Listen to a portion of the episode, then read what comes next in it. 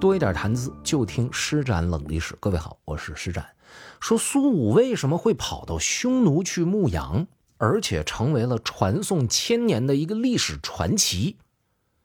这背后一定是有原因的。前面我们讲了，苏武作为汉朝访问匈奴的使团的团长，因为他的副手一些私底下的动作，导致他受牵连，恐怕呢要被匈奴追究责任。苏武当时就想自杀，说怕自己将来被匈奴的士兵抓住之后，做出一些有辱汉朝的威严的事情来。结果这个行为呢，被他的副手还有那位。跟他们使团一起出来叫常惠的那官员给制止了，说你别着急，咱等一等。结果这等一等，得，啊，匈奴人的拷问之下，那个想要造反的于长，把张胜给供出来了。而匈奴单于这边一听说大汉的使团竟然参与了这次叛乱的活动，是非常愤怒的。当时呢，就召集了匈奴贵族们要开会，说这事儿已经出了啊。我要杀掉大汉使团当中的所有人，让他们知道知道，到我们这儿来不能够造次。哎，这时候匈奴的这个团队里边有这么一个人，就提出一个建议说：“这个单于，咱先冷静一下啊！你看，他们这一次的核心目标是要杀掉卫律，卫律呢，在咱们匈奴不过是个王爷。如果你因为他们想杀掉卫律，就把汉使全部杀死的话，那么万一啊，我就说一万一。”将来说有人想杀掉您，这罪行得怎么判呢？对吧？你把他弄死，那就到顶了，是不是？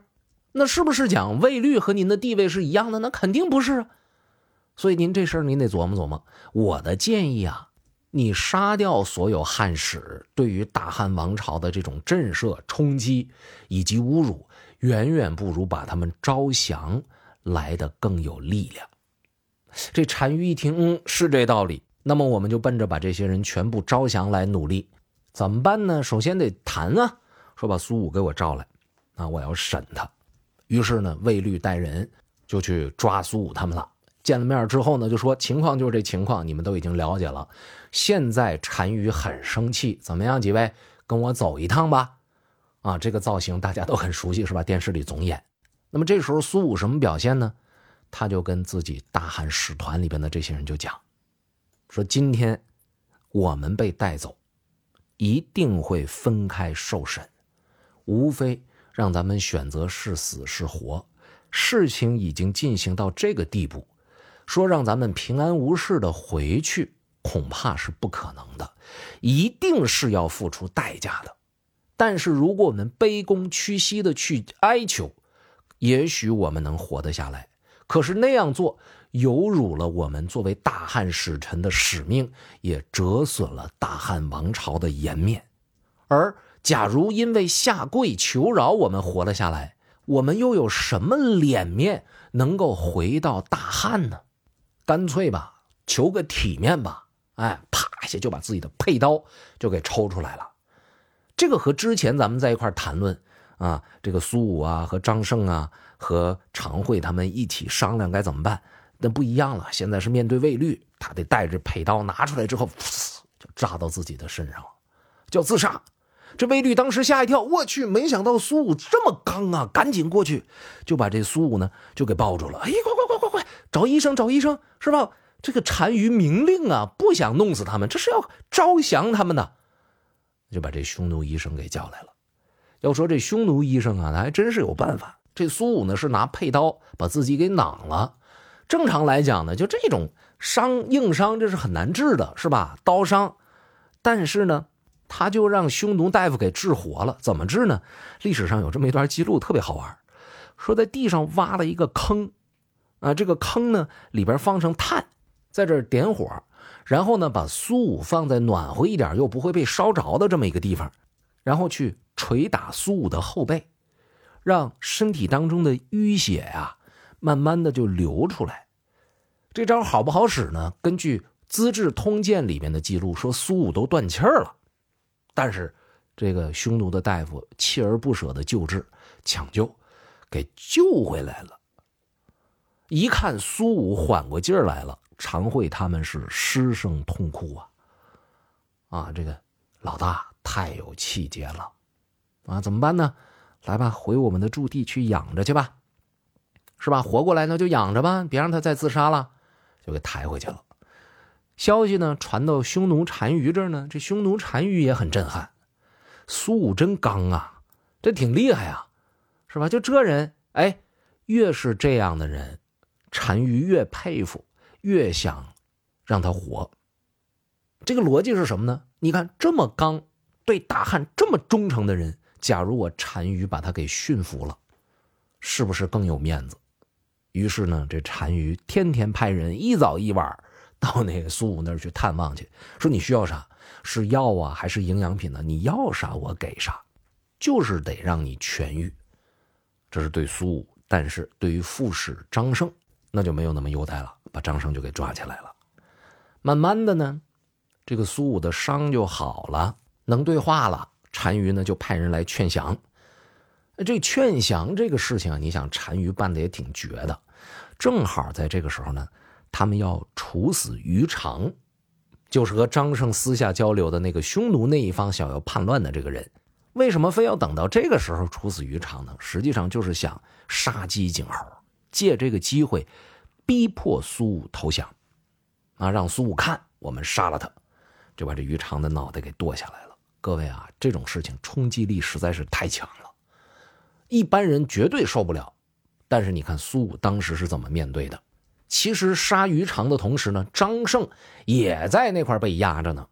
按我的理解啊，剁掉于长脑袋的人是魏律，啊，杀掉了于长之后，转身就过来，就奔着张胜来了。啊，说什么呢？说汉使张胜。想要谋杀单于的亲信大臣，啊，其罪当死。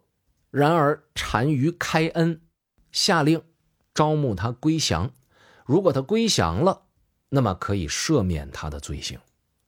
各位，这种冲击力啊，对于张胜来讲，这是绝地逢生啊。那么张胜当时是一个什么表现呢？就是祈求别杀我啊，并且表示我愿意投降。哎，魏律的目的达到了。转过头来跟苏武说：“哎，副使已经降了，那么你作为正使，你又有什么打算呢？我告诉你，副使有罪啊！你大汉的使团里边，副使有罪，正使应当受连坐的惩罚。意思也是吓唬苏武嘛，对吧？但是呢，还是那句话，如果你要是投降了，单于可能会开恩，会赦免你的罪行。”可是苏武是怎么回答的呢？他说：“我呀，本来就没参与这件事情，我都不知情。而且我跟张胜之间就是工作关系，又没有什么亲属之间的联系，凭什么要连坐到我身上呢？”这魏律就把剑给举起来了，架在了苏武的脖子之上，抵着苏武的喉咙，说：“苏先生。”我以前啊，背叛汉朝，归顺匈奴的时候呢，有幸蒙单于的大恩，赐给我王位。现在我拥有数万人马，以及漫山遍野的牛马，荣华富贵到了这样的地步，你是能看得到的。苏先生，如果今天归降，明天你就会跟我一样；要不然的话，我现在就把你杀了，往外一扔。我埋都不埋你，野狗野狼谁想咬你，他就咬你，你那尸骨就得被啃得乱七八糟的，到最后没人管，它像垃圾一样烂掉，成为了这块水草的养料。你不要以为单于想放你，我不能杀。我告诉你，今儿我就把你杀了，就给你扔在这儿了，谁能知道？你难道不想活吗？哎，这话说的其实挺有威慑力的，但是苏武什么态度？不说话啊！这魏律一看苏武不说话，他有点焦急啊，因为自己带着目的来的。哎，接着说，软下来了。哎，苏先生，我劝你归顺匈奴。你要是归顺了，咱俩以后就当亲兄弟处。你要是今天不听我的，我跟你说，以后你再想见我，那恐怕就很难了。意思就是只给你这一次机会了。结果呢？哎，他这话说完之后，苏武不但没有像他想象的那样乞求，反而对卫律破口大骂。骂什么呢？他说：“你身为汉朝的臣子，你不顾国恩，背叛君主和亲人，投降了异族，我见你干什么呀？”各位啊，就这个话，你听着特别的刚，过瘾，是不是？觉得这苏武确实是很有气节。然而，在我读这段历史的时候呢，我还会有一些隐约的担忧。什么担忧呢？这你苏武太刚了的话，你这不是找死吗？你这不是顶火吗？我也会纳闷说一个话唠到这种程度了，苏武后来是怎么没死的？